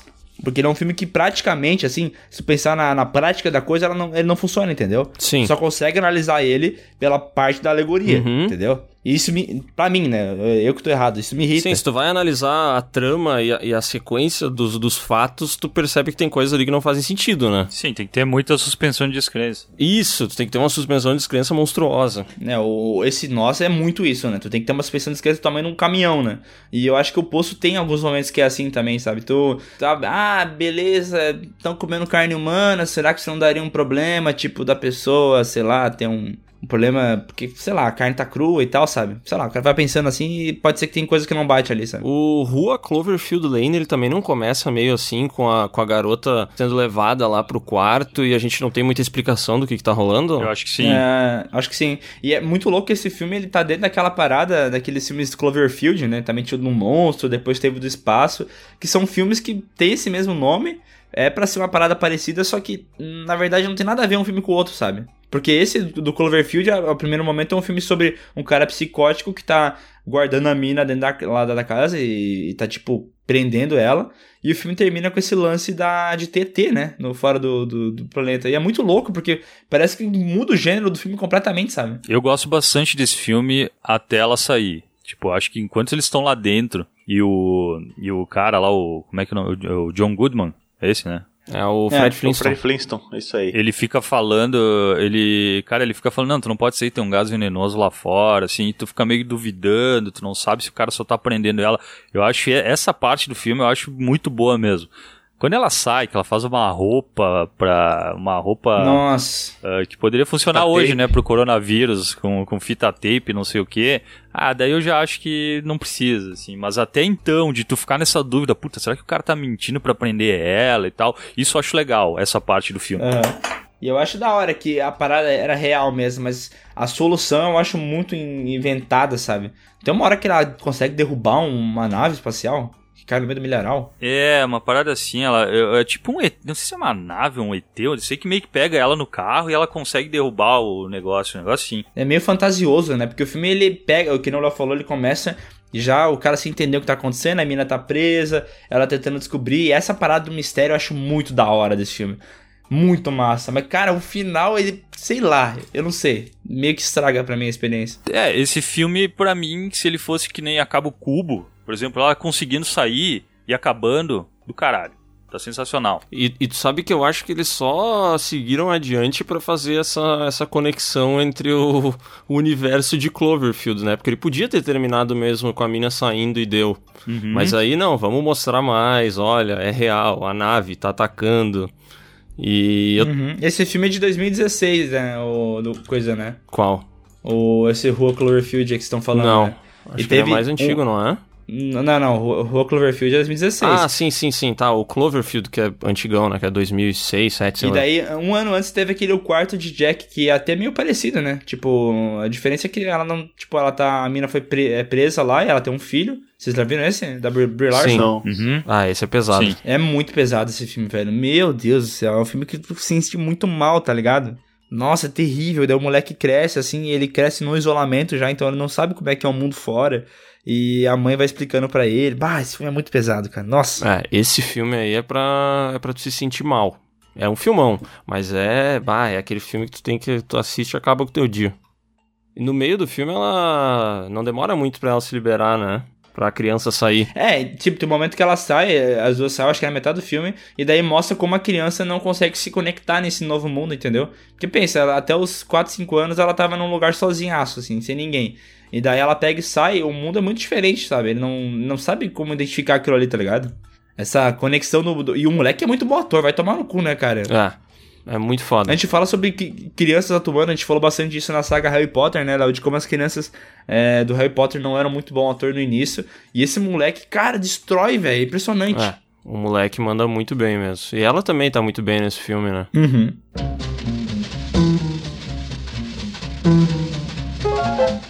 Cara, tem um filme de gente isolada que eu acho muito legal também, que é aquele do. Cada vez vai mudando o nome do podcast. É, aquele do Hitchcock, A Janela Indiscreta. Vocês estão ligados esse filme? Do, do cara que quebra a perna. Ele passa o dia inteiro sentado na janela. Daí ele vê que o ligado. vizinho do outro prédio suspeita que ele matou a. Ele suspeita que o vizinho do outro prédio matou a esposa. Daí liga pra polícia e começa uma investigação. Ele acha que ele é mentiroso, que, é, que ele tá viajando e tal. Cara, esse filme é muito massa, assim. Esse filme é muito legal, né, cara? Aham. Uhum. Cara, esses filmes do Hitchcock ali, que é ter essa, essas investigações, esses mistérios aí são muito massa. Tem aquele outro, acho que é o Festim Diabólico, né? Que os caras matam uma pessoa, escondem embaixo do. Escondem num baú e botam embaixo de uma mesa. E aí chamam pra uma galera pra fazer uma festa pra ver se alguém descobre que eles mataram a pessoa, sabe? Cara, também é, é, é um filme muito massa, assim, porque dentre os, os convidados tem um amigo deles que é detetive, eu acho, né? E aí ele começa a meio a ficar, ficar em dúvida, né? Que tinha alguma coisa estranha, assim, daí ele começa a investigar, assim, cara, é muito massa esse- esses filmes aí. E esse Janela Indiscreta, eu, eu faz tempo que eu não assisto também, mas eu lembro da última vez que eu assisti, eu curtia pra caralho esse, esse filme aí. Cara, é muito bom. É muito bom mesmo. Eu acho bom pra caralho. Mas é aquela coisa, né? Tu tem que ver e entender que é um filme de 54. Porque, É, ele é, ele é lerdinho. Tá na vibe, né? Aham. Nossa, é lerdo, lerdo, lerdo. Mas, cara, é um filmaço, né? Eu acho legal que o cara ele é meio compulsivo, né? Porque o cara do Janela Indiscreta, ele era. Eu não lembro se ele era jornalista, é, investigativo, alguma parada assim. Ele, ele tinha uma. Acho que ele era jornalista, jornalista investigativo, acho que ele era. É, e aí ele dentro do, do, do quarto ele fica meio compulsivo, né? Tipo, ele, ele precisa observar as pessoas, assim. Isso eu acho bem da hora. É que ele fica meio paranoico, né? É Ele, ele quase fica paranoico, isso eu acho legal, né? Porque, tipo, ele tá, beleza, ele tá querendo fazer uma coisa certa, né? Mas ele começa a olhar umas coisas que eticamente ele não deveria ver, tá ligado? Aham. É, me corrijam se eu tô errado, mas eu acho que ele tava tão, eh, tão entediado que daí uma amiga dele dá um binóculo pra ele, né? Daí ela diz, ó, agora tu pode passar teu tempo observar lá fora, só que em vez de, de ele observar a rua, ele fica observando os vizinhos, né? Aham, é isso aí. É, é um filme que não funcionaria hoje em dia, porque hoje em dia tem computador, tem celular, né? Mas esse filme aí, ele praticamente tem um remake, né? Que é aquele com o Shia LaBeouf, Ah, eu ia dizer o Paranoia lá, né? Paranoia. Que não é ruim, mas é esquecível também. cara. É, é legalzinho até assim, meio Paranoia. É, é aquele tipo de filme que é legal de assistir, mas que também tu passou um tempo ali, tu já não sabe mais direito o que, que tu assistiu. não né? lembra da existência dele, é. Mas é legal o filme. Mas, ó, mas esse filme é um. Janela Discreta é um puta filme. E falando em puta filme, eu vi que colocaram na lista aqui O Iluminado. E, cara, esse filme é maravilhoso, velho. Sério, a gente já falou dele aqui algumas vezes no podcast. E é muito foda, cara. Porque ele fica isolado.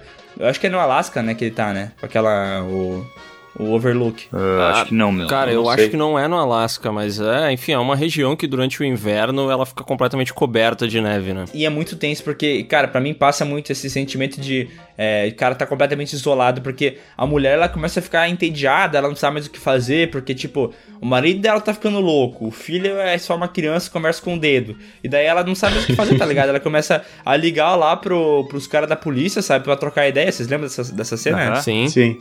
Que ela vai lá no negócio de rádio, começa a trocar ideia, o cara, o que você tá falando, moça? Ela, não, só queria trocar, uma ideia e tal. E ela vai caminhando pra aquele salão gigantesco, aqueles corredores imensos, e ela realmente tá isolada lá, tá ligado? Ele fica nas montanhas rochosas do Colorado. Cara, vocês em algum momento da vida de vocês, vocês já, vocês já ficaram ah, isolados por algum motivo? Cara, uma vez meu pai foi pra Santa Catarina e eu fiquei acho que uma semana sozinho em casa, assim. Meus pais foram pra lá, né? E eu fiquei completamente isolado aqui, só eu e meu cachorro. E é, é, é curioso, sabe? Sim, tu virou eu sou a lenda, né, Miguel? Só tu e o cachorro. Eu e o cachorro. E aqui onde eu moro, o Léo conhece bem, é meio interior, então não tem tantas coisas acontecendo em volta, sabe? Então eu ia com meu cachorro andando assim, a gente via vários vampiros correndo, entrava no meu, no meu C3 que parece um Mustang, a gente atirava no pessoal e tal, era da hora. Ah, eu lembro de uma vez quando eu ainda morava com a minha mãe, acho que eu devia ter uns, sei lá, uns sete anos, talvez por aí, que nós tivemos uma grande discussão, porque provavelmente ela não deixou eu trocar algum videogame usado por outro. Queria tocar um Super Nintendo lado do Blue H. É, e aí eu decidi que eu ia morar sozinho, então, num dos banheiros da casa. E é porque no banheiro eu teria tudo que eu precisava. Eu teria como fazer as minhas necessidades, eu teria água na torneira, ainda teria como ficar limpo com um banho, né? Isso, e comia sabonete daí, né? Não, eu não sou bobo, né, cara? Peguei mantimentos. Peguei várias latas, várias latas de milho, peguei De alguns leite condensado. peguei alguns iogurtes e peguei os chocolates que tinha na casa. Aí levei pro banheiro, peguei uma. Não, não cabia um colchão no banheiro. Então o que, que eu fiz? Peguei umas cobertas, dobrei e fiz uma cama de cobertas.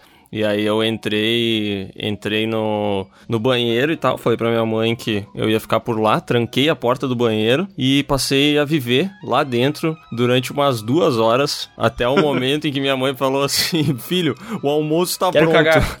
E eu falei assim, pá, mãe, eu até abri uma lata de milho que eu tinha levado, mas quando eu comecei a comer o milho, ele puro não era bom, entendeu? Uhum. E aí começou a vir o cheiro da comida e tal, e eu, no fim das contas, acabei fazendo as pazes com a minha mãe, saí do isolamento e fui viver com ela de novo. Eu ia dizer que esse teu isolamento deve ter durado um máximo de 40 minutos, né? Mas durou um Esse pouco. isolamento, esse isolamento na minha cabeça ele durou umas duas horas, mas eu acho que bem na verdade ele deve ter durado uns 20 minutos, assim. Aham. Mas isso, isso aqui nessa fase, né, cara? Porque eu lembro que eu via Chaves e tem uma, uma cena que o Chaves é humilhado e tal, e ele pega e faz uma trouxinha de roupa, coloca numa, num- numa Aham. varinha e vai embora caminhando, né? E eu. eu Aham. A parte do ladrão. ladrão, isso aí. eu- Ladrãozinho! E eu repetia isso aí, tá ligado? Eu fazia isso também. Às vezes eu brigava em casa assim, falava, ah, não dá mais, amanhã eu vou ter que ir embora. E, sei lá, eu com 7 anos, 8 anos, eu pegava, fazia uma trouxinha de roupa, botava uma vara de bambu e ia caminhando assim. Andava uns 20 passos e voltava. Porque eu acho que é 20 passos é o que demora pro cara entender que não vai dar certo esse plano de fugir de casa, né? Aham, eu também já fiz isso, cara, de fazer uma mochilinha embora. Eu fui até a esquina e voltei, cara. o cara, ele vai muito convicto, né, de que vai fazer a... de que tá fazendo certo. Mas eu ficava bastante sozinho, cara. Teve um momento da minha vida em que meus pais, eles... Eles iam pro Antônio Prado, que eles têm uma casa lá. E aí eu ficava solo o final de semana inteiro em casa. Aí quando eu tinha, sei lá, meus 16 anos, era o Festival da Punheta 2005, né? Meu Deus do céu. Mas, mas depois aí o cara vai fazendo umas festinhas, fazendo umas coisas diferentes e tal. Então, olha, pra gente terminar esse podcast, a gente poderia indicar aí uns filmes de isolamento para pessoas que estão isoladas. a gente já falou sobre vários aqui, mas eu gostaria que de indicar, assim, ó, com. Que você tem que ver, tá? Que é um filme muito bom. Muito bom mesmo, tipo, da hora. Evil Dead. Esqueceram de mim. Eu vi que tá na lista aqui, eu achei engraçado Evil Dead, eu vou indicar, tá? Porque se não viu ainda, tem que ver. É o cara que tá isolado na casa e coisas acontecem. Cara, na lista aqui tem Old Boy, que é um dos melhores filmes estrangeiros que eu já assisti em toda a minha vida. Se você não assistiu Old Boy, É assista. da hora, né? Porra, esse filme é pesado, é cara. da hora, Nossa. esse filme, é muito da hora. Esse filme é pra se sentir mal. Pra se sentir É um mal. filmão. E o final desse filme, ele é também assim, tu, te- tu começa mal e tu termina no lixo. Cara, tem um filme que a gente não colocou aqui, mas eu lembrei dele agora, que se chama Dente Canino. Que eu já falei que é do. Puta, do, do grego louco lá. Yorgos Lanthimos. É, e o Yogor Stapakovsky, sei lá o nome do cara lá, que é, cara, é muito, muito bom. Ele é, é o mesmo cara que fez aquele Lagosta, fez o Sacrifício do Cervo Sagrado, que é uma família que vive isolada em casa. Ah, o pai é a única pessoa que sai e ele meio que conta um monte de. Ele e a mulher deles contam um monte de fantasias, assim, do que, que é o mundo exterior para os filhos não, não saírem de casa. Então eles vão dizendo, ah, tu só pode sair quando teu dente canino cair. Então, a- as pessoas não vão sair nunca, né? Porque não cai. E aí vai, vai tipo, vai mudando o significado das coisas, tipo, eles não sabem o que é telefone, quando passa um avião, a mãe vai lá e quando depois que ele passa, joga um aviãozinho pequeno no quintal e fala, ó, caiu aqui o avião. É, é bizarríssimo. Cara, tô interessado. Eu vi umas imagens aqui de uma mina ajoelhada no meio da grama e parece muito tenso. Ele é, ele é do tipo de filme que te faz sentir muito mal. Muito mal. Nada mais apropriado pra esse período aí de isolamento social, né? Aham. Ficar sozinho e se sentir mal, isso aí. E tu, Bruno, qual que tu indica? Ah, então eu vou ir na contracorrente e vou indicar um que a pessoa fica sozinha, mas é muito divertido, que é Esqueceram de Mim. Puta, que da hora. A gente termina em alto astral daí. Cara, o Bruno sempre dá um jeito de trazer Esqueceram de Mim nos podcasts, né, cara? Ah, mas é que Esqueceram de Mim definitivamente é um filme de isolamento mesmo, né? Ah, é de todos os temas, né? Também pode ser terror, comédia. Não, mas se for pra recomendar um filme sério, eu recomendo o que eu comentei agora há pouco da Janela Indiscreta, que é muito divertido de assistir. Vale a pena. Tá, não, já que o Bruno indicou esse filme aí, eu vou indicar mais um em cima da indicação do Bruno, porque é um filme bom também que a gente não falou, que é Ex Machina, que é muito da hora. Puta, esse filme é bom, cara. É bom mesmo. E tem um outro filme bom também que é As Aventuras de Pi, que é um filme legal. E também tem o Wally, que é muito da hora. Vocês acham legal as aventuras de Pi? Acho pra caralho. Eu acho. Pra caralho. Ah, eu acho, Gosto. eu acho qualquer coisa, cara. Não, eu acho massa. A ação do filme é legal, é um filme bonito. Tem uma mensagem que pode não ser tão boa, assim, depende de como Tem é que uma você... mensagem emocionante ali por trás, É, né? Mas eu acho da hora, velho. Filmaço. E eu também recomendo Lion, Uma Jornada para Casa. É, eu acho que não é um filme de isolamento, mas todas as vezes que eu lembro de As Aventuras de Pi, eu lembro de Lion. Porque E tem é um um filme ator, que né? faz chorar muito. Nossa, cara, esse filme eu chorei que não um condenado, velho. Ah, eu não assisti, cara. Eu não quero. Eu quero me sentir mal, não quero chorar, sabe? Entendi. Quer se sentir mal, assiste Pânico na Floresta 5 ou 6. Bah, não, não, não fala isso, Léo. Eu já, tava, já tinha esquecido, cara. Se sentiu mal? Nossa, doendo muito aqui, velho.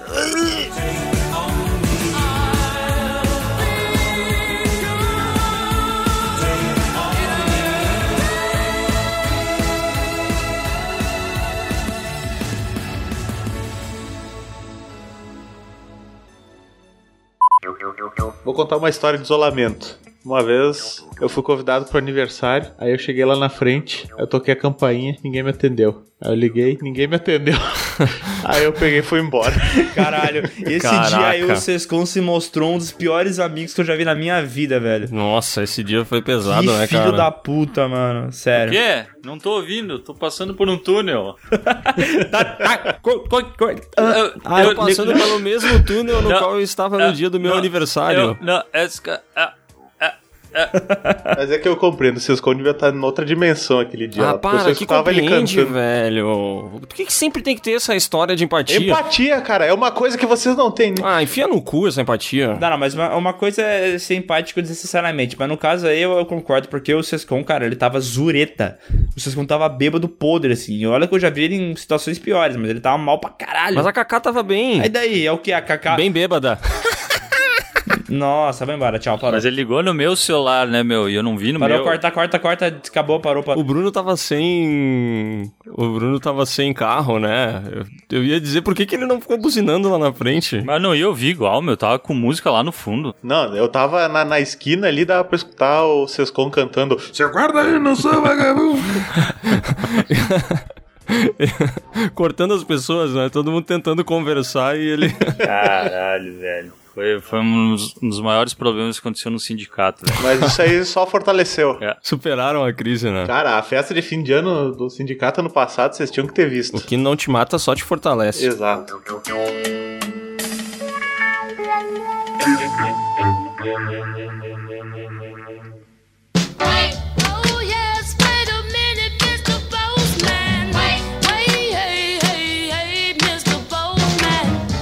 Vamos começar agora a leitura de e-mails aqui. Vamos trazer mais pessoas pra esse podcast que tá, tá tão isolado, sabe? Ai, nossa, parabéns, Léo. Tu pensou nisso a manhã inteira até chegar num. Pô, vou botar essa frase aqui. É, eu, na verdade, eu ontem à noite eu fiquei escrevendo isso. Ah, ficou muito bom. Parabéns, Léo. É por isso que os sorteiros do Piuí são tão bons.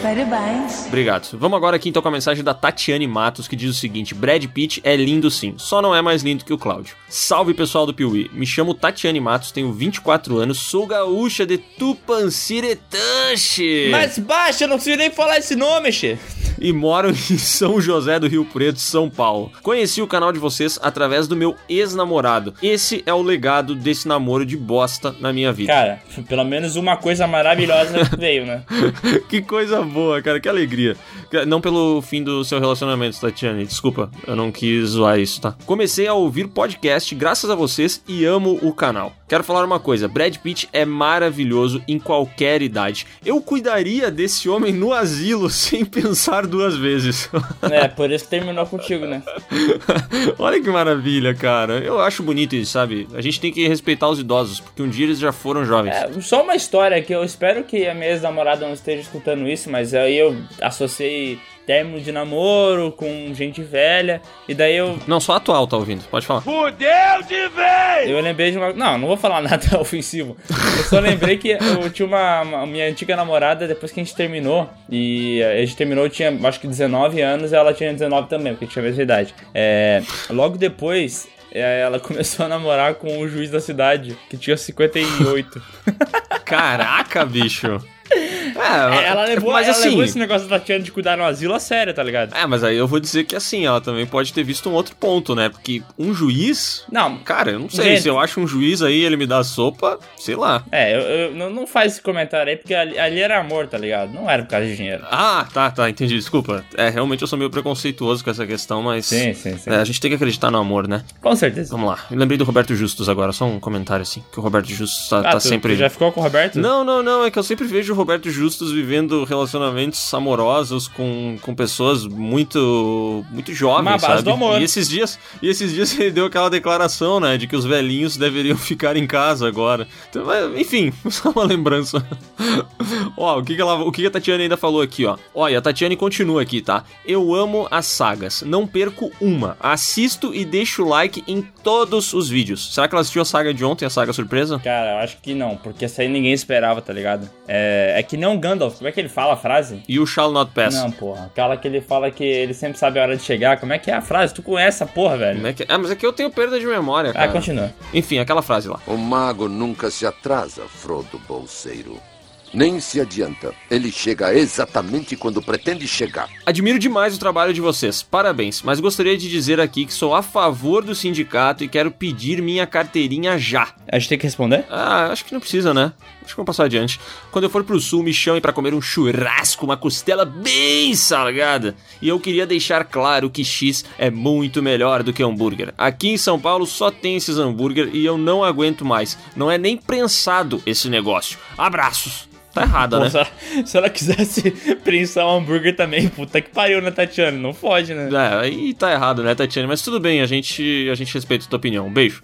E agora vamos para o e-mail sobre o último episódio, quem é o homem mais bonito do cinema. Finalmente a Hanaí entendeu como mandar o e-mail, tu viu? Ela pegou sobre o último episódio, ainda citou qual era o episódio, assim ninguém se perde, tá ligado? Ah, parabéns. Nota 10 no assunto do e-mail. Olá, Léo e Miguel, meu nome é Hanaí. H com som de R. É. Então eu falei certo, né? Tenho 27 anos, moro em São Paulo, capital. Cara, como assim vocês não colocaram o Hugh Jackman nessa lista? Ih, já E errou. esse da... Ele caiu na pré-lista, né? Caiu na pré porque, cara, vamos ser sinceros. Vamos, vamos ler primeiro, depois a gente faz nosso comentário. Vai, vai, vai. Ele ganharia fácil demais do Idris Elba e do Jared Leto. E eu estou com o Léo no time Brad Pitt. Mesmo sendo mais velho, ele continua muito lindo. Agora, elogios. eu amo esse homem. Ai, mas assim, ó, o Hugh Jackman é o seguinte, tá, cara? Ele não entrou porque ele tem mais shape do que é bonito. Ele tem um lance com os olhos ali, um olho meio esbugalhado, que eu- pra mim não, não dá. Sério, eu acho meio feio. O Hugh Jackman, ele conquista no carisma, né? É, o sorriso dele é bonito. Ele, ele é um cara muito legal, entendeu? E aí o Idris Elba, ele tem seu charme e o Jared Leto, como a gente viu, tem gente que curte uma mulher com barba, então ele também aí acabou entrando. Se bem que esse negócio de mulher com barba, caraca, é verdade, virou uma moda agora, Léo, sabia? Sim, tô ligado. Tá, tá, isso aí tá, tá em alta, cara. O Jared Leto, ele deu início a essa, a essa tendência. Agora, elogios. Adoro o canal e o podcast. Fico esperando a semana toda pelos novos vídeos e pelos episódios de podcast. E me divirto demais assistindo, assistindo e ouvindo vocês. A edição dos vídeos é a melhor. Fico rindo sozinha sempre. Parabéns, Léo. Obrigado. Felizmente, meu marido não sente ciúmes e sentisse azar o dele. Aê, caralho! Empoderada! Gostaria de falar mais sobre os outros episódios, mas como esse é meu primeiro e-mail, não vou me prolongar. Ah, uma coisinha. Sou otaku. Ih, olha aí, vai, continua. Ai, ouço as músicas, tenho coleções de mangás e action figures e acho que se o Miguel desse uma chance, ele também iria gostar, porque tem muita coisa boa pra ver. Eu sei que tem, cara. Eu já assisti aquele Death Note, achei muito bom. Acabou, né? eu sei que tem muita coisa, eu já assisti aquele Death Note, é bom. É, tem o One Punch Man também, que é legal.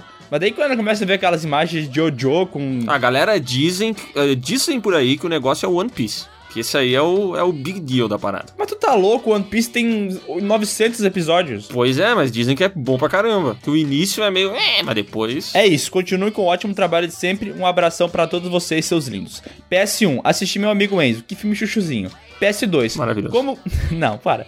PS2, como vocês, Léo e Miguel, se conheceram? A gente já falou isso várias vezes, né, Léo? Mas tu quer mudar a versão agora? Não, não. A gente tem que falar a verdade, né? O pai do Miguel é meu irmão mais velho. Ou seja, isso faz o Léo ser meu tio. Exatamente. Vamos agora aqui pro e-mail nota de repúdio ao resultado do podcast do Homem Mais Bonito. Olá, pessoas. Eu sou o Iago Marinho de Belém do Pará e tenho 20 anos. Vim aqui escrever uma nota de repúdio ao último podcast. Eu, como um bom apreciador e entendedor da beleza masculina, posso ah, todo dizer. mundo é agora. Todo Ah, mundo não, é agora. Não, não. Ah, para. O cara não tem. Eu quero saber a formação dele. Quero saber a formação dele. É, porque eu fiz moda e estilo. E o Léo, pelo menos, eu sei que ele não fez a faculdade de moda e estilo, mas ele colocou lá nas opções do ProUni, É, né? isso aí, era a quarta opção de curso que eu faria. Então eu tenho aí uma certa experiência pra poder falar, pelo menos de, de estilo e de moda, né?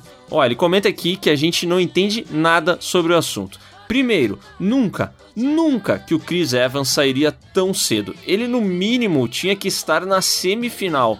Só saiu porque o Marcelo tem inveja da Marvel estar no top e a DC no limbo atualmente. Olha. Olha aí, ele tem, ele tem seu argumento, hein? Mas não é um argumento muito válido, porque a DC não tá no limpo, pô. Ainda mais agora. Não, a DC acabou de fazer o Coringa, então a DC agora, na verdade, ela tá bem alta, né? É. E ainda tá pra vir um Batman, que pode jogar ela mais ainda em cima. Então, cara.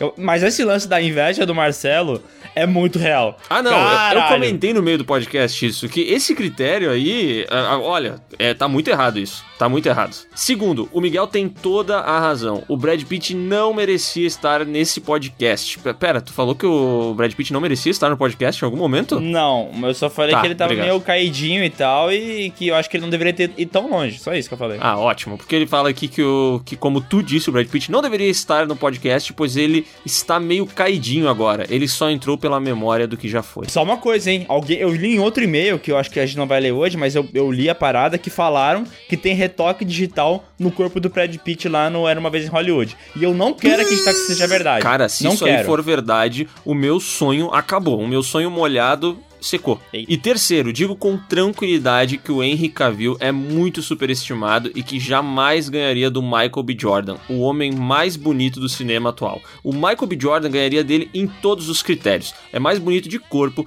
de rosto, é melhor ator e com certeza tem uns 3 metros de rola, enquanto a do Henry Cavill deve estar perdida em tanto músculo. Hum, aí que você se engana, meu amigo, porque saiu uma fotinho do nosso amigo Henrique Cavill caminhando na rua e, velho, o cara tem uma trolha.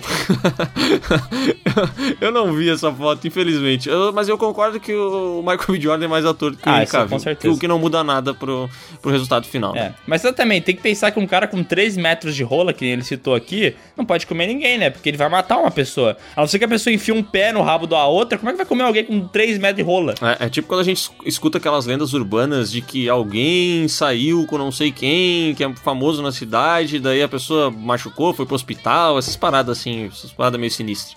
Olha, ele fala aqui que os dois são nerds e com certeza nenhum dos dois sabe trocar uma lâmpada. Não serviriam pra ser marido de aluguel. Não sei. Eu acho que Ah, o Henry assim- Cavill manja mais do que o Michael B. Jordan. Ah, o Michael B. Jordan vai estar assistindo Naruto, né? Já falou isso. Ah, e ele ainda ressalta aqui o óbvio que é mais importante de tudo, o meu amigo Enzo dá uma surra de pau mole no Pedro Pascal no quesito beleza. Nossa, tu, tu inseriu o pau mole ali no texto que não tinha. É, eu inseri, eu inseri. O que tinha era de pau duro, porque o meu amigo Enzo é um cara que, meu amigo, vou te contar, viu? Que meu amigo amigo Enzo, vou te contar? Dito isso, Cara, mas assim, ó, amo- não chama de Milo, pelo amor de Deus, cara. Não é Milo, é meu amigo Enzo sempre. É meu, ah, o nome dele é meu amigo Enzo, tá, gente? Vamos respeitar. Ó, dito isso, amo vocês e o trabalho de vocês. Conheci o Piuí por recomendação do YouTube e assisti várias sagas, me inscrevi na mesma noite e fico cada vez mais feliz vendo esse trenzinho crescendo tanto. Graças a vocês mudei completamente a maneira de assistir um filme e fico muito grato por isso. Estou esperando o momento em que vão se tornar o maior canal do YouTube e o podcast mais ouvido, pois o melhor vocês já são. Peço desculpas pela Bíblia, mas vocês precisam saber do erro e dos meus agradecimentos sobre tudo de bom que vocês já me proporcionaram. Beijo. Gostei, gostei do Iago. Ele, ele dita assim, erramos, vocês são bons. Ele fala as coisas assim, precisamente, tá ligado? Ah, ele, ele tem seus pontos, né? É um cara que fez a apresentação do PowerPoint com todos os tópicos.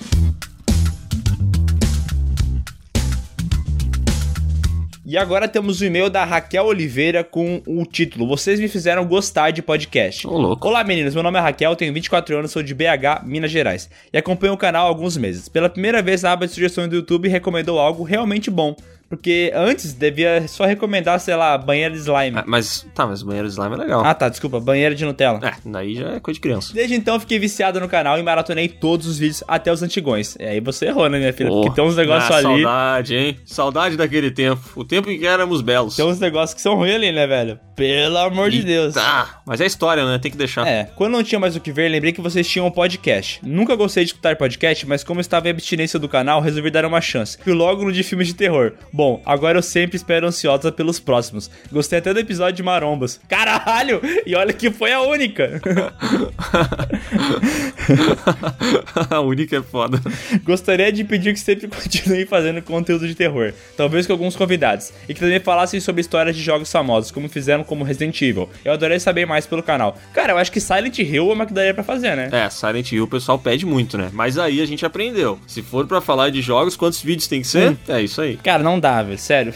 A gente fez o primeiro vídeo do Resident Evil, assim, teve, sei lá, 500 mil views. Daí o segundo teve 150 mil. Caralho!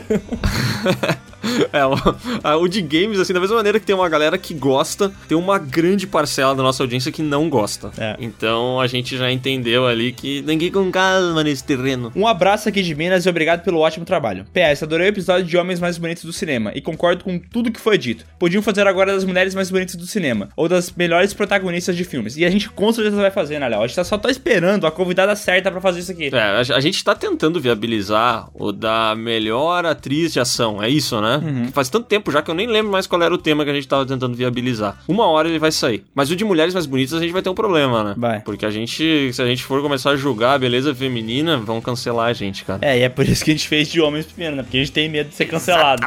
E tem um PS2 aqui que diz que, na verdade, a pessoa mais bonita desse Homens Mais Bonitos era o Miguel, só que como ele não é ator, não entrou. Esse PS2 não existe. Mas eu percebo que tu tá insistindo bastante nessa ideia, né? Tu realmente queria ter entrado nessa disputa, né? Queria, porque eu acho que eu tenho aí uma, uma base de fãs pra me apoiar nessa. Entendi. Assim como também tenho o- uma base de fãs do meu pai, né? Que meu pai também ele ficou muito bonito aí. As pessoas falam que ele é muito bonito e tal, e também não apareceu lá. Então, já que meu pai já tá um pouco mais velho, a gente poderia colocar ele no Homens Mais Velhos e Bonitos do Cinema. Ou a gente podia fazer um podcast especial pra saber quem é o homem mais bonito da tua família. Boa! E aí a Mas gente daí eu chama teus perder. tios, teus Eu primos. vou perder, porque daí meu irmão vai ganhar, cara. Esse é o problema, entendeu? Sim, é muito homem bonito num lugar só, né? Por que, que não faz assim? O homem mais bonito da minha família que faz YouTube. Que daí eu tenho chance. Cara, podemos gravar isso aí, hein? Vamos agora pro e-mail O Homem Mais Bonito. Cláudio, já fiz o depósito. Pode ler meu e-mail. Caraca.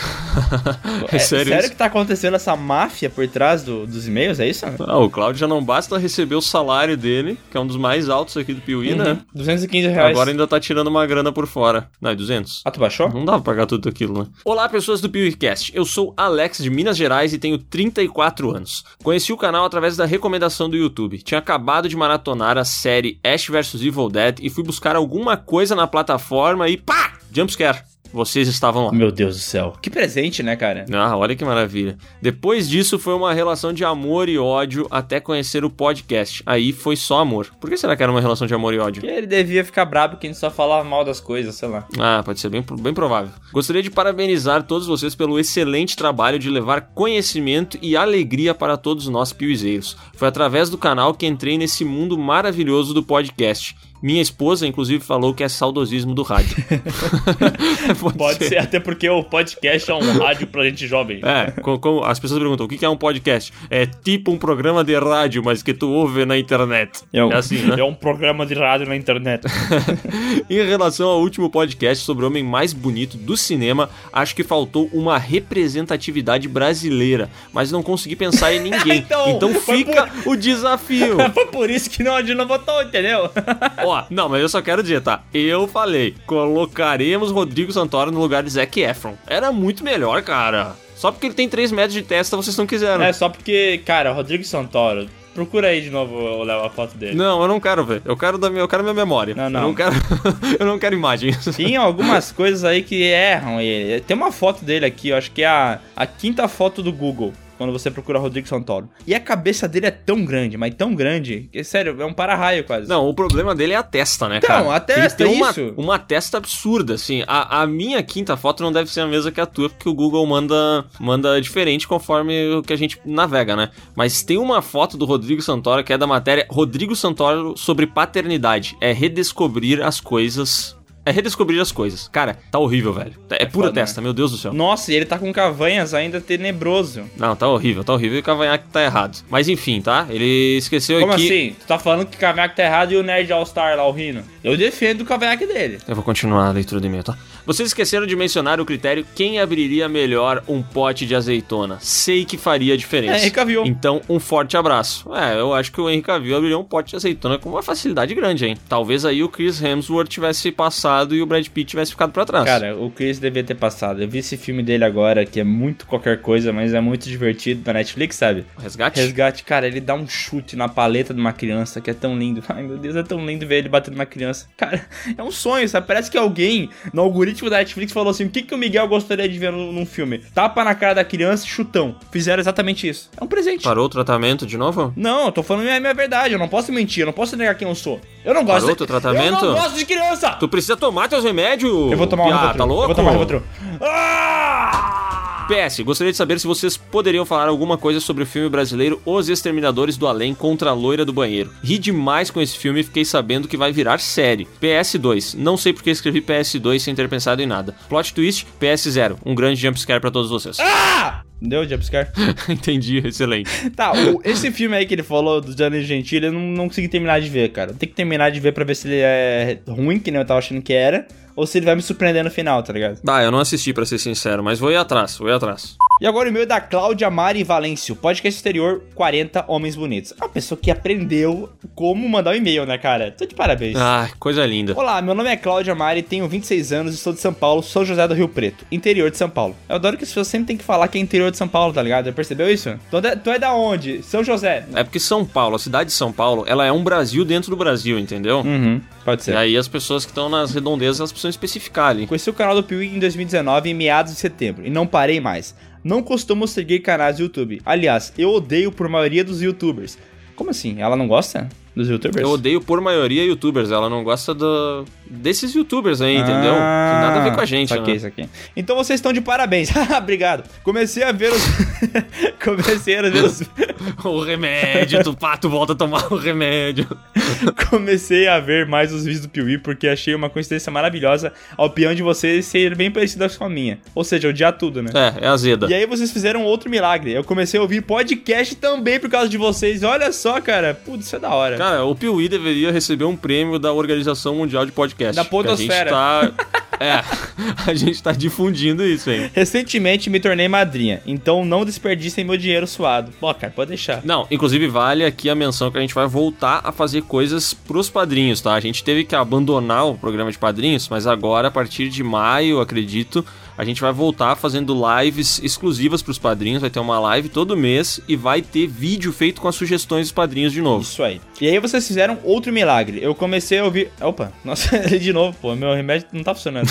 a começar por esse último podcast que nem precisava ser feito, né? Uma final entre Henry Cavill e Michael B. Jordan era o suficiente. Não sei como incluíram Jack Efron e Jake Gyllenhaal na parada. Vocês não entendem nada de homens bonitos mesmo. Cara, como assim a gente não entende? É a nossa opinião, porra! Ou tu Não, acha não que a é beleza nossa- é uma não, coisa fixa? Não, Eu não trabalho com opinião, eu trabalho com ciência. não. Tua, tua A- ciência é a- uma os merda. meus votos estão corretos. Tua ciência é uma merda. Tu passou o Brad Pitt na frente. Tua ciência não vale nada. Ícone de beleza. E ela ficou braba, que a gente desdenhou do Mamoa, velho. E olha, vou dizer uma coisa, não foi só ela não, hein? Meu irmão mandou uma mensagem lá da Nova Zelândia, putaço, porque a gente fingiu que o Mamoa não era tão bonito assim. Também, o cara tá na Nova Zelândia. Na Nova Zelândia, o que, que as pessoas amam? Jason Momoa e The Rock. Exatamente. E ela termina falando assim: abraços, curtindo a quarentena com vocês com muito churrasco e patê de alho. Eu nunca comi patê de Mas barbaridades. Eu acho que eu nunca comi patê de alho. Só pão de alho. Cara, patê de alho é, é aquela, aquele creminho que vai no pão, no pão de alho. Entendi. Só que lá em São Paulo deve ter esse nome aí mais, mais errado. Então é isso, pessoal. Se você quer ter seu e-mail lido aqui no canal Piuí, é muito fácil. Como é que faz, Léo? Só abrir aí o seu Gmail, seu Hotmail, seu Yahoo, sei lá o que, que você usa, e mandar um e-mail para podcast@canalpiuí.com.br. Lembra de botar no assunto, tá? O podcast que você tá falando, o, o seu nome, a sua idade. Eu não lembro o que, que tem que ter no assunto, tu lembra? Eu lembro. Léo, posta o teu áudio pra eu poder editar o vídeo de Harry Potter parte 3, por favor. É isso que tem que ter no assunto? Não, tem que tu fazer isso, tá? Daí eu acho que se o pessoal colocar no e-mail, tu vai lembrar mais vezes de fazer o que tu tem que fazer sempre. Entendi.